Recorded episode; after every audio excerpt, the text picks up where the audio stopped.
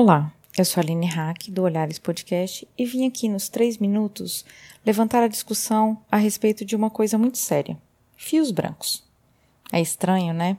Mas há três meses eu descobri um fio branco no meu cabelo, que é bem escuro. Eu decidi não arrancar. Muito pelo contrário, eu gostaria de saber quanto tempo eu ia conseguir deixar ele ali.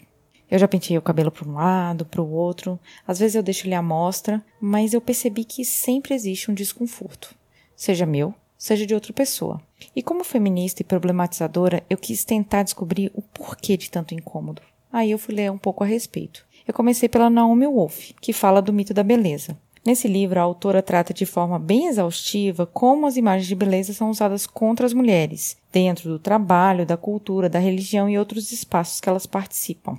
Ela diz que as mulheres não podem restringir ao subconsciente sua sensação de que essa falta de liberdade tem a ver com questões que realmente não deveriam ser importantes. Muitas sentem vergonha de admitir que essas preocupações triviais que se relacionam à aparência física, ao corpo, ao rosto e ao cabelo e às roupas têm tanta importância. No entanto, apesar da vergonha, da culpa e da negação, é cada vez maior o número de mulheres que questionam se não se trata delas serem totalmente neuróticas e solitárias, mas o que está em jogo é relacionado com a liberação da mulher e a beleza feminina. Seria uma ameaça esse cabelo branco? Eu não fiquei satisfeita. Ainda transitando pelas feministas, eu parei em Suzy Falud, em Backlash, ela alfineta uma hora do livro falando que a indústria da beleza nunca compactuou com aspirações feministas. Isso não significa dizer que os promotores tenham um programa político contra os direitos das mulheres.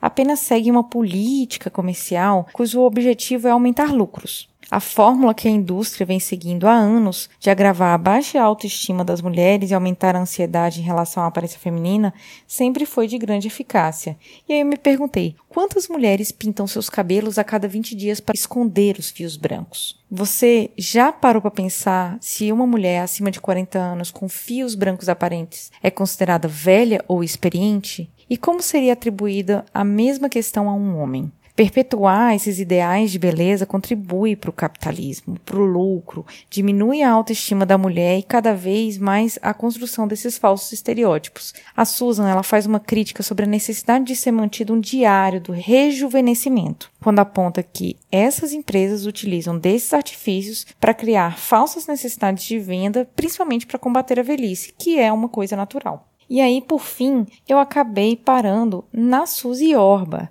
do livro Gordura é uma Questão Feminista. Ela fala o seguinte: que as mulheres são continuamente manipuladas por imagens de uma feminilidade exemplar extremamente fortes porque são apresentadas como única realidade.